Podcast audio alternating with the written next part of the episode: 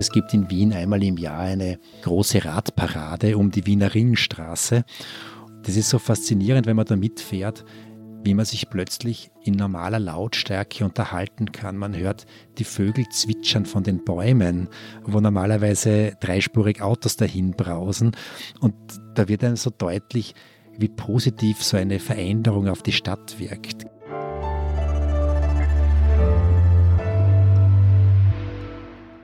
Frisch an die Arbeit. Ein Podcast von Zeit Online über die großen Fragen des Lebens und Arbeitens.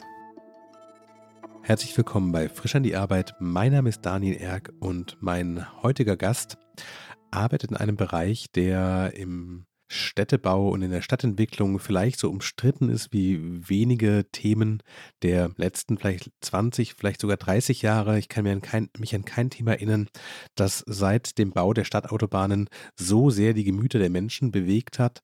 Für die einen ist er ein Star und tut das, was überfällig ist, was notwendig ist und was den Weg in die Zukunft weist. Für die anderen ist das, was er betreibt, Frevel, weil er das Angestammte in Frage stellt. Herzlich willkommen, Martin Bluben, Radverkehrskoordinator der Mobilitätsagentur der Stadt Wien. Herzlich willkommen. Hallo und herzlichen Dank für die Einladung. Jetzt habe ich Sie natürlich mit argmarkigen Worten angekündigt, aber tatsächlich ist mein Eindruck, kaum ein Thema erhitzt die Gemüter, zumindest ist es in Deutschland so. Ich nehme an, Österreich unterscheidet sich da nur marginal so sehr wie die Umgestaltung der Städte und das große Thema, wie viel Platz bekommen denn Autos? Erleben Sie das auch so? Es ist sicher ein emotionales Thema, aber ich mache das jetzt seit 2011 und in diesen Jahren hat sich einiges bewegt. Also die Sache ist viel besser geworden, es ist viel akzeptierter, dass Städte umgestaltet werden. Und was ich beobachte, ist, dass manchmal, wenn ein Radweg errichtet wird und vielleicht eine Fahrspur wegfällt oder eine Parkspur, ist davor manchmal verbreitete Weltuntergangsstimmung und dann, wenn es errichtet wird und da ist, dann sagen die Leute, wow, ist eh toll, super, schön, dass wir da jetzt auch Rad fahren können. Ist es denn so, dass dieser Zuspruch hinterher kommt oder ist es so, dass die, die hier vorher am lautesten geschrien haben, hinterher auch am lautesten schweigen? Also ich habe das Gefühl, das ist vor allem ein emotionales Thema. Es geht wirklich darum, so Bilder, die über Jahrzehnte eingeübt wurden, also das sicherlich auch das Auto stark ein Symbol für Freiheit, auch für Status und Aufstieg war, vor allem in den 1970er mhm. Jahren. Also auch in dieser Boomer-Generation der geburtenstarken Jahrgänge. Und das sind auch jene, die jetzt am lautesten rufen, wenn umgestaltet wird. Das ist natürlich auch emotional bedingt und gehört ganz einfach dazu, zu dieser Art der Transformation, die auch nicht nur in Wien, sondern in europaweit in Städten vorangetrieben wird. In Deutschland ist diese Diskussion ja relativ rückschrittlich. Also den Vergleich mit äh, Städten wie Rotterdam oder Kopenhagen möchte man überhaupt gar nicht wagen, aber selbst im Vergleich zu Paris und äh, London ist das, was sich in Deutschland entwickelt, ja sehr langsam, sehr behäbig und sehr konfliktbelastet.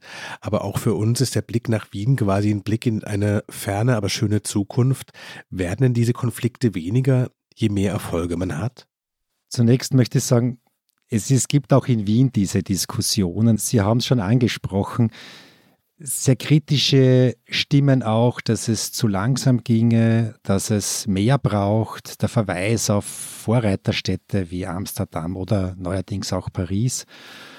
Und andererseits eben auch die bewahrenden Kräfte. Und ich denke schon, dass es also wir haben eine sehr erfolgreiche, wir haben als Wien schon eine Erfolgsbilanz vorzuweisen. Also noch Mitte der 1990er Jahre hatten wir mehr als 40 Prozent Autoverkehrsanteil. Das heißt, 40 Prozent aller Wege der Wienerinnen und Wiener wurden mit dem Auto zurückgelegt und jetzt sind es nur mehr 27 Prozent. Und angestiegen sind der öffentliche Verkehr und der Radverkehr. Und je mehr das voranschreitet, desto stärker ist natürlich auch die Bereitschaft zur Veränderung. Das ist schon klar. Wenn man nach Kopenhagen blickt, ist ja das kleine, bisschen schmutzige Geheimnis des Erfolgs in Kopenhagen, dass die Entscheidung damals aus Kopenhagen eine Fahrradstadt zu machen auch eine ökonomische Frage war, weil Radverkehr im Vergleich zu quasi allen anderen Fortbewegungsmöglichkeiten in Städten vergleichsweise günstig ist. Ist das nicht ein Argument, das quasi alle ideologischen Fragen überbrücken sollte, und zu sagen so, wenn man quasi Personen pro Euro rechnet, ist der Radverkehr quasi überhaupt nicht zu schlagen, Merken Sie, dass es so nicht funktioniert, weil die Leute so emotional draufblicken? Ja, wir merken das ja in vielen auch gesellschaftlichen Diskussionen, dass nicht immer die Rationalität das oberste Prinzip ist. Aber mhm. natürlich, mhm. das Radfahren in der Stadt ist, ist wirklich, also eigentlich toll und ist eine, eine Art der Lösung. Es wird auch vielfach als die letzte humane Technik bezeichnet. Also es ist sauber, es ist gesund, man bleibt gesünder, wenn man mit dem Fahrrad fährt und man ist schnell am Ziel. Und das ist wirklich, also das ermöglicht das Fahrrad. Das ist das Fahrzeug, das am energieeffizientesten ist oder überhaupt die Fortbewegung. Also mit dem Einsatz an Energie kann man am, kommt man mit dem gleichen Einsatz an Energie, kommt man hier mit dem Fahrrad am weitesten, kann man die längsten Strecken zurücklegen. Mhm. Das heißt, also ich bin wirklich ein Fan des Fahrrades, sonst würde ich den Job auch nicht machen und sehe aber auch, dass rationale Argumente zwar wichtig sind, aber dass es auch sehr wichtig ist, das Emotionale des Fahrrades zu betonen und zu sehen. Und da gibt es ja genug Emotionalität. Also das ist ja auch, Fahrrad ist ja auch ein Stück Freiheit, Individualität, und auch in der Stadt Geschwindigkeit schnell am Ziel sein. Sie haben gerade gesagt, Sie haben 2011 angefangen, bei der Mobilitätsagentur als Radverkehrskoordinator zu arbeiten. Sie waren damals der Erste, der diesen Job überhaupt übernommen hat, wurden aus einem Pool von, ich glaube, 440 Bewerberinnen und Bewerbern ausgewählt. Das war quasi auch für die Stadt Wien ein Novum, überhaupt das so anzugehen. Was war das für eine Situation damals in Wien? Woher kam erstens dieser Impuls und zweitens, was war denn so die Problemlage damals? Es galt und es war auch politisch ein starker Wunsch da, mehr für den Radverkehr zu tun in Wien. Und da hat man gesagt, wenn die Stadt hier ein stärkeres Augenmerk legen möchte, dann braucht man auch Ressourcen dafür, dann braucht man auch Personen, die das auch mittragen. Und da ist die Entscheidung gefallen, eben einen Radverkehrskoordinator auch in der Stadt zu engagieren. Es wurde dann in Wien eine spezielle Rolle also auch hier definiert. Die sind ja, wenn man es international ansieht, gibt es ja immer wieder, dass es so Radverkehrsbeauftragte oder Radverkehrskoordinatoren gibt. Die sind sehr unterschiedlich. Also manche sind wirklich in der Verwaltung angestellt. Es gibt auch Radverkehrskoordinatoren wie etwa in London, die bei der Politik angesiedelt sind. Also da gibt es den Walking and Cycling Commissioner zum Beispiel. Mhm. Und in Wien wurde so ein Mittelding ein bisschen gefunden. Die Mobilitätsagentur ist ja ein Unternehmen der Stadt Wien und ist nicht direkt innerhalb der Verwaltung und steht so ein bisschen dazwischen. Und das ermöglicht auch sehr flexibles Agieren, auch vielleicht da und dort etwas mehr Freiheit und Agilität, die auch hilfreich ist, um das Thema voranzutreiben. Ich würde noch mal gerne an diesen Punkt 2011 zurück. Also Sie waren, das hatten Sie im Vorgespräch erzählt, davor zehn Jahre lang im Verkehrsclub Österreich für nachhaltige äh, Verkehrsmodalitäten zuständig, waren also quasi im Thema schon voll drin. Dann werden Sie aus diesen 440 Leuten ausgesucht für diesen Job als allererster überhaupt und kommen da am ersten Tag an und es gibt quasi noch alles zu tun. Wo fängt man an? Ja, das war eine sehr spannende Zeit. Wir haben ja quasi die, ich habe ja die Mobilitätsagentur von Beginn auf aufgebaut. Das war, man kann sagen, wie ein städtisches Start-up. Ähm, wir haben mit drei Personen angefangen, haben uns alles auch organisational neu einrichten müssen, sind mittlerweile jetzt 15 Personen, haben auch einen, haben auch das zu Fußgehen dazu bekommen und auch Sharing Mobility. Und also da geht es wirklich am Anfang darum, dass man schaut, okay, haben wir genug Tische? Wo sitzen wir? Wie schaut es mit dem Besprechungsraum aus? Und am Anfang war es auch so, dass wir praktisch einen großen Raum in einer Magistratsabteilung hatten. Und von dort aus haben wir das Unternehmen weiterentwickelt und auch ja, unsere ersten Aktivitäten gestartet. Und womit fängt man dann an? Dann sagt man so was, wir gucken mal, welches ist die ätzendste Straße Wiens und da bauen wir jetzt einen Radweg hin. Ist das so einfach? So einfach war es leider am Anfang nicht. Wir hatten einen starken Schwerpunkt anfangs auch auf Radfahrmarketing. Mhm. Das heißt, wir haben einmal geschaut, dass wir auch ja, Öffentlichkeitsarbeit etablieren, Radfahrmarketing, hatten auch ein Budget dafür. Und das war schon ein großer Wandel in der Stadt, dass auch das Radfahren plötzlich ein quasi ein Gesicht nach außen hat. Es ist ja, gibt in vielen Städten Werbung für öffentliche Verkehrsmittel. Mhm. Und das war neu, dass das nun auch fürs Radfahren gibt. Das war auch ein wichtiger Schritt und auch ein Meilenstein. Und dann sind schrittweise Aufgaben dazugekommen und auch immer stärker wurde das Thema der Radinfrastrukturkoordination hm. wichtig und das Abstimmen von Radwegen, von Ausbauprogrammen, und allem, was dazugehört. Ich nehme an, das ist ein wichtiger Punkt, weil oft laufen diese Diskussionen ja so, dann baut eine Stadt auf sowas wie 650 Meter den fantastischen Radweg der Welt hin, der vorne hinten ins Nichts mündet und zwei Jahre später stehen Leute daneben und sagen, jetzt gibt es diesen tollen Radweg da und jetzt benutzt ihn keiner. Das heißt, mit einem Radweg ist es nicht gemacht. Das ist wie ein Puzzle. Eigentlich funktioniert es erst, wenn das ganze Bild da ist. Was ist denn so Ihr eigener Eindruck auf dem Weg zur Fahrradstadt Wien? Bei wie viel Prozent stehen Sie gerade? das ist eine schwierige Frage. Der Radverkehr hat sich in den letzten zehn Jahren fast verdoppelt in Wien. Das ist wirklich eine schöne Entwicklung. Es ist natürlich immer die Frage, an was misst man eine Fahrradstadt? Wien ist ja keine, ich sage einmal, geschichtlich keine traditionelle Fahrradstadt. Es war eine sehr oder ist nach wie vor eine sehr starke Öffi-Stadt. Also die mhm. öffentlichen Verkehrsmittel waren sehr früh sehr wichtig. Und es hat dann in den 1980er Jahren, also Anfang der 1980er Jahre, einen Tiefpunkt gegeben, wo der Radverkehr dann beinahe auf Null war und dann hat man mit dem Radwegebauen begonnen. Und in den letzten 10, 15 Jahren mit wirklich größeren Bemühungen. Wir haben jetzt auch Rekordausbauprogramme. Also wir haben jetzt zum Beispiel 2023 50 Projekte über 20 äh, Kilometer neuer Radinfrastruktur. Okay, wow. Ja, das, was mich besonders freut, ist, dass die Qualität sehr gut ist, dass wir jetzt 85 Prozent der neuen Radwegkilometer sind entweder baulich getrennte Radwege oder echte Fahrradstraßen und nicht mehr so, wie es früher oft war, so diese Radstreifen auf der Fahrbahn, mhm. wo sich viele ganz einfach unsicher fühlen und wir auch gemerkt haben, ja, wenn wir dieses System auf die ganze Stadt ausrollen, dann werden die Mutigen zwar weiter Rad fahren, aber wir wollen ja alle gewinnen von jung bis alt. Und das, war, ist, eine, das ist eine wichtige Sache, die jetzt gerade stattfindet. Das heißt, wir bauen in sehr hoher Qualität auch in Wien. Das heißt, ich würde sagen, Wien ist auf einem guten Weg zu einer richtigen Fahrradstadt zu werden. Und wir arbeiten daran, auch die Lücken am bestehenden Netz zu schließen. So ein Netz entsteht natürlich immer über viele Jahre. Da gibt es Radwege, die sind 30 Jahre alt und sind viel zu schmal für heutige Anforderungen. Die geht es zu verbreitern und dann gibt es halt knifflige Stellen, die eng sind. Ja, wo es schwierig ist, ganz einfach einen eigenen Radweg reinzubekommen. Da gibt es Lösungen zu finden. Was ist denn schwieriger? Das Bewusstsein zu verändern, zu sagen, das Fahrrad ist ein ernstzunehmender Transportmodus oder wirklich Platz zu finden in einer engen Gasse in der Altstadt? Also ich denke, dass das Fahrrad ein ernstzunehmendes Verkehrsmittel ist, das ist mittlerweile durch in Wien. Mhm.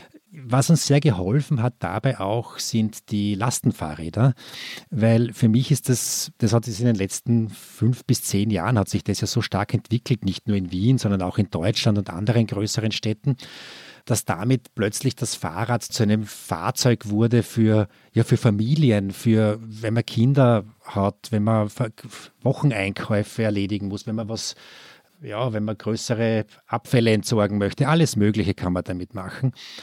Und das hat so das Bild des Fahrrades aufgebrochen, so quasi das städtische SUV, das Bild des städtischen SUV. Ich bin nicht sicher, ob das so positiv ist, aber gut, ja. Ja, möglicherweise. Aber ich denke, das war sehr wichtig und solche Fahrzeuge im Straßen, im Stadtbild zu haben, mhm. ist wichtig, weil das macht auch was mit einer Stadt. Stellen wir uns eine Stadt vor, die wo alle Menschen oder wo über, die Menschen überwiegend hinter Blechkarosserien unterwegs sind. Es mhm. ist positiv, wenn die Menschen, so wie sie sind, ohne Schutzhülle auf der Straße sind, also entweder zu Fuß gehen oder mit dem Fahrrad fahren. Und ich denke, da sind wir schon sehr weit gekommen und ich bin mir sicher, da geht in den nächsten fünf bis zehn Jahren auch noch sehr viel weiter. Im Internet und in den Medien hat man in den letzten Jahr oder letzten zwei Jahren, würde ich ja sagen, diese wirklich beeindruckenden Bilder aus Paris gesehen, wo man auch mal den Eindruck hatte, das macht mit dem Charakter der Stadt auch total viel. Also ich erinnere mich noch an Paris in den 80er Jahren bei Familienurlauben. Das galt als absolute Autostadt, auch als eine Stadt, in der wirklich wie wild Auto gefahren worden ist. Und plötzlich diese Bilder zu sehen, in denen wirklich so entlang der Pariser Boulevards unglaubliche Mengen Menschen und Fahrrädern fahren, eine andere Geräuschkulisse plötzlich da ist, auch eine andere Art von ja, menschlichem Miteinander zu erleben ist, merken Sie, dass es letztlich nicht nur, also nur in Anführungsstrichen um Klima geht und um Transport und um Gesundheit, sondern dass sich Wien auch charakterlich verändert, dadurch, dass die Menschen mehr im Stadtbild und wie Sie es gerade sagten, weniger in den Karossen sind? Ja, das ist spürbar und das verändert Städte auch zum Positiven. Also diese Art, die nachhaltige Mobilität hat ja viele positive Aspekte, also Klimaschutz, ja, es ist kostengünstiger, gesünder, aber auch, dass Städte viel offener, sympathischer werden und auch, ich finde, gerechter, sozialer, das ist schon auch ein wesentlicher Punkt. Also ich sehe es auch, es gibt in Wien einmal im Jahr eine große Radparade um die Wiener Ringstraße und das ist so faszinierend, wenn man da mitfährt, wie man sich plötzlich in normaler Lautstärke unterhalten kann. Man hört die Vögel zwitschern von den Bäumen, wo normalerweise dreispurig Autos dahin brausen. Und da wird dann so deutlich, wie positiv so eine Veränderung auf die Stadt wirkt, ganz einfach oder wirken kann. Und die Richtung ist eingeschlagen, wie auch in Paris. Der Weg Richtung aktiver Mobilität in Städten, also mehr Radfahren und zu Fuß gehen, der ist eindeutig und ist da und der wird auch in allen europäischen Städten in den nächsten Jahren so erlebbar sein, mit unterschiedlichen Geschwindigkeiten. Aber ich denke, das ist unausweichlich. Wir haben vorhin kurz darüber gesprochen, Sie sind jetzt seit zwölf Jahren bei der Mobilitätsagentur der Stadt Wien. Vorher waren Sie zehn Jahre beim Verkehrsclub Österreich. Also insgesamt jetzt schon ja, fast 23 Jahre im Bereich nachhaltige Mobilität. Wenn Sie an diesen Punkt zurückgehen, als Sie beim Verkehrsclub Österreich angefangen haben, und ich Ihnen erzählt hätte, wir reden im Jahr 2023 über Lastenräder, wir reden über Fahrradstraßen nach holländischem Vorbild quer durch die Wiener Innenstadt. Wir haben Standards für, für Radstraßen, die bestimmte Spurbreiten vorsehen und all das. Hätten Sie hämisch gelacht oder hätten Sie gesagt, genau das ist der Weg? Ich hätte möglicherweise gesagt, genau das ist der Weg. Also mein Anliegen war ja, ich habe mir damals bei der im Rahmen der NGO habe ich mich eingesetzt für nachhaltige Mobilität und mein, mein Zugang, warum ich dann zu, in die, quasi gewechselt habe oder wechseln wollte als Radverkehrskoordinator in die Stadt Wien war, weil ich auch konkret mitgestalten wollte und auch ein bisschen so auf mein Lebensumfeld, dort, wo ich bin, auch positiv Einfluss nehme, direkt. Auch dass man sieht, was kann man für Wirkung erzielen. Hm. Das ist natürlich, wenn man auf einem allgemeineren Level arbeitet, schwieriger so direkt zu sehen. Und ja, das ist schön, dass es diese Richtung jetzt auch genommen hat und da und dort würde ich mir noch mehr wünschen. Es ist natürlich, und das wissen wir auch als Stadt Wien, noch nicht alles gut. Es gibt viel zu tun. Wichtig ist, dass die Richtung stimmt und der Weg eingeschlagen ist. War das denn so, dass das Thema nachhaltige Mobilität für Sie quasi schon von Jugend an ein Thema war? Waren Sie immer so ein begeisterter Fahrradfahrer oder hat sich das eigentlich erst aus der Arbeit raus entwickelt? Ich bin seit der Volksschule mit dem Fahrrad, also in die Schule unterwegs oder zum nächstgelegenen Bus. Das war immer so einen Kilometer und der Unterschied war, wenn ich zu Fuß gegangen wäre, hätte ich zehn Minuten kürzer schlafen können. Weil dieser eine Kilometer ist drei Minuten mit dem Fahrrad, aber ich weiß nicht, zwölf, dreizehn Minuten zu Fuß. Und das war für mich eigentlich, ich glaube, letztendlich als Schüler das ausschlägende Moment, warum ich das Fahrrad gewählt habe, weil ich länger schlafen konnte. Mhm. Letztlich war es dann so, ich habe dann in Wien studiert, auf der Universität für Bodenkultur, habe mich auf Hydrologie spezialisiert. Also Wasserkunde? Wasserwirtschaft, genau. Und Wasser also modelliert man zum Beispiel, welchen Abfluss es in Flüssen gibt, wenn ein bestimmtes Maß an Niederschlag fällt mhm. und solche Dinge. Und ich habe mich da beschäftigt mit, ich habe da globale Klimamodelle herunterskaliert auf lokale Grundwasserparameter und Niederschläge.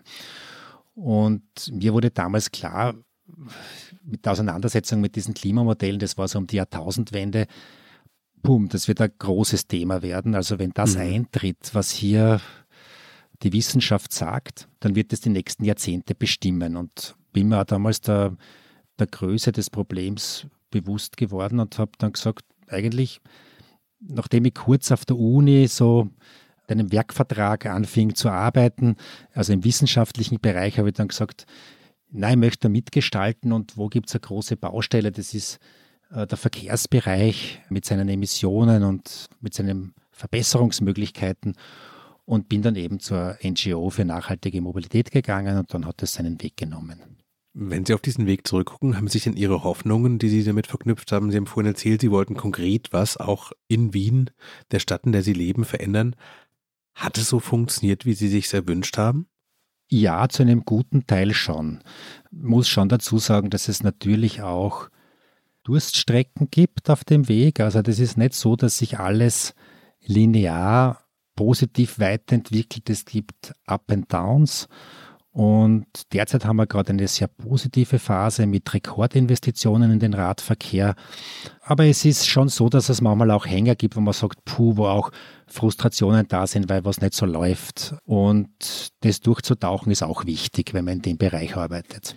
Stimmt der Eindruck, dass der Umbau der Städte letztlich nicht so sehr eine Frage von Überzeugung oder meinetwegen Ideologie ist, sondern ganz schnöde von Geld? Ich denke, der Umbau der Städte hat mehrere Aspekte. Also Geld ist sicherlich ein Grund, aber es gibt eben den Aspekt des, der ist jetzt sehr wichtig, des Klimaschutzes, der Energie.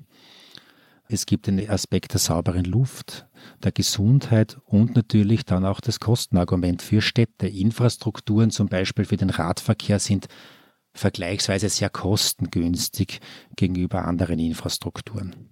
Wenn Sie auf das schauen, was in Wien bisher erreicht worden ist, gibt es denn sowas wie, ich sag mal, so eine Lieblingsroute, wenn die, wenn ich sagen würde, ich komme nächste Woche nach Wien und ich würde mir das mit diesen Fahrrädern da gerne mal anschauen, könnten Sie jetzt auf eine Karte so einzeichnen und sagen, so, fahren Sie mal da entlang, das ist super gut, da haben Sie die tollsten Wege, die besten Sehenswürdigkeiten und ein fantastisches Fahrgefühl. Gibt es so Strecken, die für Sie emotional sind? Also was mich besonders freut, ist, wenn wir Radwege bauen und die Bürgerinnen und Bürger dann zurückmelden, wow, super, das ist echt gut gelungen. Wir haben natürlich auch in Wien eine sehr kritische Öffentlichkeit, auch was den Radverkehr betrifft. Äh, und wenn dann positives Feedback kommt, ist das sehr positiv und motivierend. Und da gibt es in Wien, also wir haben jetzt gerade einen breiten Radweg eröffnet, vom Zentrum auf die Wiener Donauinsel. Mhm. Wenn Sie in Wien werden, würde ich Sie wahrscheinlich von der City einmal mitnehmen äh, Richtung Donauinsel, was auch ein Erlebnis ist. Das ist eine 20 Kilometer lange Insel mitten in der Donau in Wien, wo kein Autoverkehr ist und wo es nur zu Fuß gehen und Radfahren möglich ist. Und ja, also das sind schon schöne Sachen. Was auch ein Teil der großen Lebensqualität in Wien ist, ist sicherlich das viele Grün in Wien. Wien ist ja nicht so wie die Stadt Paris, also diese Zentrumsstadt Paris, einheitlich so dicht bebaut, sondern mhm. es gibt ja Randbezirke und einen, den Wienerwald und einen Grüngürtel und innerhalb der Stadt und sehr zentrumsnah gibt es die Prater Hauptallee mitten im Prater. Das ist eine vier Kilometer lange kerzengerade Straße, die nur dem Radverkehr und auch den Läuferinnen und Läufern zur Verfügung steht. Und auch das ist ein sehr schönes Ausflugsziel. Also da kann man wirklich verbinden Zentrumsnähe mit Grün und Radfahren. Merken Sie, dass es touristisch mittlerweile auch eine Rolle spielt, also dass es nachgefragt wird, dass Leute in die Stadt kommen und sagen so, bleibt mir weg mit den Doppeldeckerbussen, bleibt mir weg mit euren sieben Tagen Touri, U-Bahn, Karts oder was auch immer. Ich möchte mir die Stadt erradeln. Ja, das hat in den letzten Jahren deutlich zugenommen, dass man, dass die Leute ganz einfach dann auch die Reisegruppen auch mit dem Fahrrad unterwegs sind. Ja gut, das ist nicht immer nur, wenn man deine Alltagswege macht, nicht immer nur erfreulich, aber es ist natürlich toll, dass die Infrastruktur genutzt wird, ja. Wenn Sie auf diesen Werdegang gucken, Sie haben gesagt, Sie haben Hydrologie studiert. Sie haben relativ früh doch gesehen, dass das Thema Klimakatastrophe auf diese Welt zukommt und dass das nicht ein globales, sondern auch ein regionales Thema ist. Dann haben Sie sich wirklich auch wieder sehr früh für das Thema Radverkehr entschieden und wieder sehr früh entschieden zu sagen, wenn man nachhaltigen Verkehr machen will, dann muss man in die Institutionen rein, dann kann man nicht daneben sitzen und quasi Kampagnen machen. Würden Sie sagen, Sie haben dabei so en passant eigentlich nicht nur Ihren Beruf, sondern auch Ihre Berufung gefunden? Ich denke schon, dass es zum Teil auch eine Berufung ist.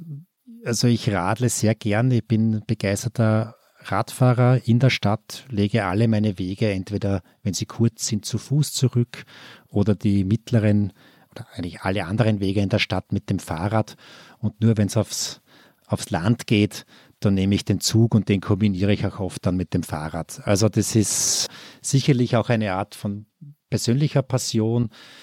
Mache auch in der Freizeit gerne Radreisen und habe da auch schon sehr viel entdeckt, was mir auch sehr gut gefällt. Also das ist sehr persönlich, ist diese auch diese Geschwindigkeit, mit der man die Umgebung wahrnimmt. Man hat, also es ist ein sehr guter Mix an die Umwelt wahrnehmen und doch vorankommen. Also das gibt es beim Fahrrad, ist eigentlich ideal. Und deswegen ist es so, dass ich das beruflich mache, was mir auch persönlich sehr viel Spaß macht und Freude bereitet. Wie oft in der Woche bleiben Sie in irgendeiner Straßenkreuzung oder am Straßenrand stehen und zücken Notizbuch raus und sagen sowas, also hier müssen wir dringend was machen, das war mir so überhaupt nicht klar. wir kennen im Wesentlichen die Problemstellen in Wien. Also die sind bekannt. Manchmal ist es für mich herausfordernd, nicht stehen zu bleiben. Also wenn ich wo vorbeikomme und sage, uff, was ist hier? Und ich bin in der Freizeit unterwegs, dann notiere ich es mir absichtlich manchmal nicht. das, weil man muss dann, auch, es ist dann auch in dem Job auch wichtig, dass man, ich sage einmal, die Trennung schafft, so das ist jetzt Job und das ist Freizeit und Privat, weil sonst verschwimmt es zu stark und es geht auch darum, dass man auch die Ressourcen bewahrt. Aber natürlich, ich kenne die Stellen in Wien, wo es hakt und wo es nicht gut ist. Und grundsätzlich kann man davon ausgehen, dass die auch die wesentlichen Verkehrspläne in der Stadt kennen. Und da treiben wir sehr viel voran, dass das auch, dass die auch gelöst werden und verbessert werden. Ich gehe einfach mal davon aus, dass uns jetzt auch viele Leute zuhören, die vielleicht auch passionierte Radfahrerinnen und Radfahrer sind und in ja, vielleicht auch mittelgroßen Städten in Österreich oder Deutschland sitzen und denken, so, das ist ja alles schön und gut, dass es in Wien schon so toll funktioniert, aber wie kommen wir denn dahin? Was sind denn aus Ihrer Sicht so die fünf stärksten Argumente, mit denen man die größten Autoliebhaber, die konservativsten Stadtplaner, die unwilligsten Mitbürgerinnen und Mitbürger, die Ladenbesitzer, die Angst um die mit dem Auto kommende Kundschaft haben und all die überzeugt kriegt, diese Entwicklung, Sie haben es vorhin gesagt, ist nicht nur richtig, sondern sie ist auch nicht aufzuhalten. Und wenn man sie gemeinsam aktiv gestaltet, dann gewinnen alle. Wir hatten in Wien ein sehr kontroversielles Projekt in den letzten Jahren. Das war die Umgestaltung der Maria-Hilfer-Straße. Das ist die Haupteinkaufsstraße in Wien. Die ist 1,5 Kilometer lang und war ja so eine normale Straße, wie man es kennt. Gehsteige mit Bäumen, dann zwei Parkspuren, also eine Parkspur auf jeder Seite und dann in jede Richtung eine Fahrbahn für Autos. Da wurde komplett umgestaltet, in der mittleren Bereich eine Fußgängerzone und in den äußeren Bereichen sogenannte Begegnungszonen, wo eben Radfahrer und Fußgänger Vorrang haben. Und da sind diese ganzen Themen heiß diskutiert worden. Und es wurde vom Niedergang der Geschäfte gesprochen, davon, dass die Anwohner nicht mehr mit dem Auto zufahren können etc. Und das Paradoxe auch hier, oder eigentlich das, was von Anfang an den Expertinnen und Experten sehr klar war, es hat wirklich sehr gut funktioniert. Und im Nachhinein kann sich kaum jemand mehr vorstellen, dass diese Straße anders aussieht oder würde sich den alten Zustand zurückwünschen. Und es hat sich damals auch eine Mehrheit, da hat es auch eine Befragung gegeben, dann für die Umgestaltung ausgesprochen. Mhm. Und wir haben jetzt auch wieder ein Projekt, äh, Sie haben es angesprochen, das ist äh, eine Fahrradstraße, erste Fahrradstraße nach niederländischem Vorbild in Wien mit eingefärbtem roten Asphalt. Und auch da sind Befragungen vorangegangen. Und das ist interessant, wenn man die Leute wirklich fragt. Also jetzt das eine ist ja, was Medien aus welche Geschichten Medien spielen oder welchen Kampf Medien auch inszenieren um eine Straße. Aber wenn man die Leute vor Ort dann fragt, dann wünschen sie sich vor allem mehr Bäume, mehr Grün. Mhm. Sie wünschen sich bessere Bedingungen zum Zu-Fuß-Gehen, für Aufenthalt, Verkehrsberuhigung. Und erst relativ weit hinten kommen dann Parkplätze. Das heißt, das Thema ist eigentlich bei den Menschen schon weiter, als oft angenommen wird. Und äh, ich glaube, das gilt es hervorzuholen. Und daran gibt es zu arbeiten, dass das Meinungsbild auch klar abgebildet wird. Natürlich gibt es manche, die schreien lautstark oder rufen lautstark, dass ihnen das nicht passt. Das gibt es auch natürlich, diese Stimmen, aber im Vergleich zu dem, was viele wollen oder welche Prioritäten die Leute haben, sind das zumindest in Wien in sehr vielen Bereichen schon die kleineren Stimmen. Sie haben vorhin gesagt, dass Sie manchmal bewusst am Wochenende, wenn Sie privat unterwegs sind, sich keine Notizen machen, was verkehrspolitisch noch zu verändern wäre. Ist es denn überhaupt möglich, wenn man so einen Job hat, der quasi die konkrete Umgebung, in der man sich bewegt, betrifft, wirklich Feierabend zu machen? Weil ich würde sagen, eine Ärztin, die den OP-Saal verlässt, ist nicht mehr bei der Arbeit wahrscheinlich. Also man nimmt immer was geistig mit, ist mir klar. Aber Sie bewegen sich ja sozusagen tagtäglich in der Patientin Stadt Wien. Und gibt es überhaupt so einen Punkt, wo Sie merken, jetzt denke ich da nicht drüber nach? Ja, das gibt es schon. Also ich kann mich schon in der Stadt bewegen, ohne permanent an das Thema zu denken. Hin und wieder natürlich auf privaten Wegen oder in der Freizeit fallen mir dann schon Sachen auf. In den meisten Fällen notiere ich sie mir dann, wenn ich wieder zurück im Büro bin, am nächsten Werktag und überlege, was ich damit mache oft ist es auch so, dass wenn ich draußen unterwegs bin und mir schnell was auffällt und denke, ui, das könnte besser sein, oder dann ist es in den nächsten Tagen kommt irgendwo eine Beschwerde rein zu genau dieser Stelle, dass die nicht gut ist. Also, dass quasi das nicht Ihre Privatmeinung ist, sondern dass Sie merken, so das Frühwarnsystem bei Ihnen funktioniert. Wenn Sie es stört, stört es andere eigentlich auch, ja. So ist es, genau, ja. Haben Sie denn irgendeine Lösung dafür gefunden, für quasi das Umkehrproblem? Weil ich kenne das ja auch aus dem Privaten, von Schulwegen zum Beispiel, wenn eine Fahrradstraße durchfährt. Wenn man mal so einen Tross an Fahrradfahrern fahren hat, die mit fast Tempo 20 durch die Stadt ziehen, der hält nicht so leicht an. Ist die Gefahr da, dass quasi so wie der Autoverkehr bestimmte Strecken für Fußgängerinnen und Fußgänger und Radfahrerinnen und Radfahrer unerreichbar gemacht hat, dass auch die Lenkung von Radverkehren auf die Wege in der Stadt Auswirkungen hat, dass man sagen muss, so, wenn da 15 Leute fahren, ist das überhaupt kein Problem. Aber in dem Moment, wo es wirklich funktioniert und da vielleicht jeden Morgen auf einer Fahrradstraße quasi im dichten Takt in jeder Ampel, wenn sich nicht 200 Leute durchrasen, dann müssen wir überlegen, wie kommen eigentlich die Schulkinder über die Straße rüber. Sind wir schon an dem Punkt oder ist es noch quasi so Schwarzmalerei der Zukunft? Wir haben derzeit das Problem, dass manche Radwege zu schmal sind für hm. die aktuellen Mengen des Radverkehrs, vor allem die älteren Radwege. Es ist wichtig und das ist auch ein großes Asset der Stadt Wien, dass wir ein großes Augenmerk auch aufs Zu-Fuß-Gehen legen. Deswegen finde ich es also super und so wichtig, dass auch in der Mobilitätsagentur beide Themen verankert sind und das integriert angeschaut wird, weil letztendlich das zu Fuß gehen ist die Basis unserer Mobilität. Wenn man bei der Haustüre rausgeht, ist man zu Fuß unterwegs. Und idealerweise werden sehr viele der täglichen Wege auch zu Fuß erledigt, also zum Einkauf, hm. der Schulweg der Kinder. Und deswegen achten wir sehr darauf und wahrscheinlich mehr oder sicher mehr als die eine oder andere klassische Fahrradstadt darauf, dass die Bedingungen zum zu Fuß gehen gut sind. Und wir, wir, was wir machen ist, da setze ich mich auch persönlich dafür ein, dass im Zuge von Radverkehrsprojekten auch Verbesserungen fürs zu Fuß gehen einhergehen. Das heißt, Gehsteige breiter werden, Beschattungen gepflanzt werden etc. Was nicht immer einfach ist, weil der Platz natürlich in der Stadt hm. nicht, nicht endlos da ist. Wie ist das denn? Ich hatte das ja vorhin schon mal so angerissen.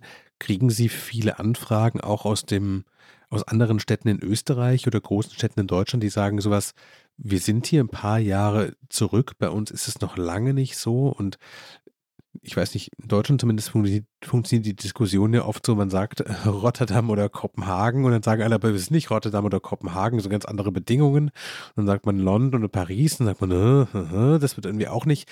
Aber ich hatte immer das Gefühl, wenn es in Wien geht, geht es auch in Berlin, in Köln, in Hamburg, in München, in Stuttgart, in Leipzig und in Dresden. Punkt.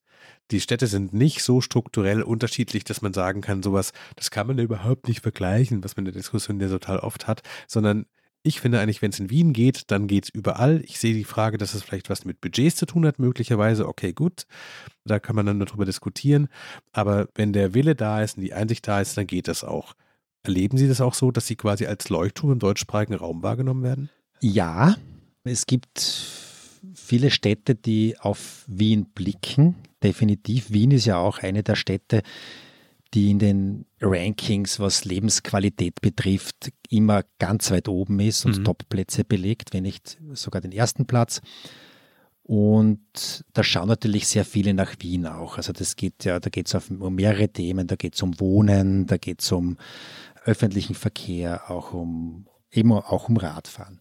Mhm. Und gerade auch was die Umgestaltung der Maria-Hilfer-Straße betroffen hat. Da haben sehr viele nach Wien geschaut. Es blicken deutsche Städte, das merken wir nach Wien, aber auch viele Städte aus Südosteuropa, für die ist auch Wien so eine Stadt, die sehr oft als Vorbild, was ja, Trends und Entwicklungen gesehen wird. Also das ist, das merken wir schon. Wien ist möglicherweise nicht bei der Adaption neuer Trends so schnell, wie es zum Beispiel Paris jetzt beim Radverkehr war, die ja quasi von fast null angefangen haben und sehr schnell einen deutlichen Wandel haben. Aber mhm. Wien verfolgt die Veränderung sehr behende und wirklich sehr stetig und hat damit auch sehr viel Erfolg. Sie haben jetzt im Rückblick auf die letzten 20 Jahre zehn Jahre lang bei der NGO gearbeitet und haben nachhaltigen Verkehr sozusagen geistig und gesellschaftlich vorbereitet. Jetzt haben Sie über zehn Jahre lang für die Stadt Wien diese Verkehrswende tatsächlich umgesetzt. Was kommt in den nächsten zehn Jahren? Die Verkehrswende ist ja noch lange nicht zu Ende und derzeit liebe ich einfach, was ich mache.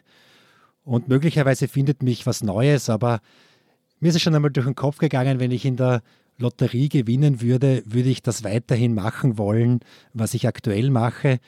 Und meine Antwort war, die ich mir gegeben habe, ja, und ich finde, das ist ein gutes Zeichen. Was für ein fantastisches Schlusswort. Vielen Dank für das tolle Gespräch. Ich habe sehr viel gelernt. Ich bin einer von den Radfahrern, die sich in meinem Fall in Berlin jeden Tag aufregen und jeden Tag nicht ganz verstehen, was die Irrungen und Wirrungen sind und warum das alles so lange dauert. Und ich kann allen nur empfehlen, Menschen dieser Welt, schaut nach Wien. Das sieht viel besser aus als das, was wir jeden Tag auf den Straßen vorfinden. Ihnen vielen Dank für Ihre Zeit und auch für Ihren Vortrag. Falls Sie zu Hause Fragen an uns haben, schreiben Sie uns gerne an frisch an die Arbeit Zeit.de. Schreiben Sie uns auch gerne, wenn Sie Fragen an Herrn Blum haben. Danke fürs Zuhören. Ihnen, Herrn Blum, ganz herzlichen Dank für Ihre Erklärungen und herzliche Grüße nach Wien. Danke und liebe Grüße aus Wien.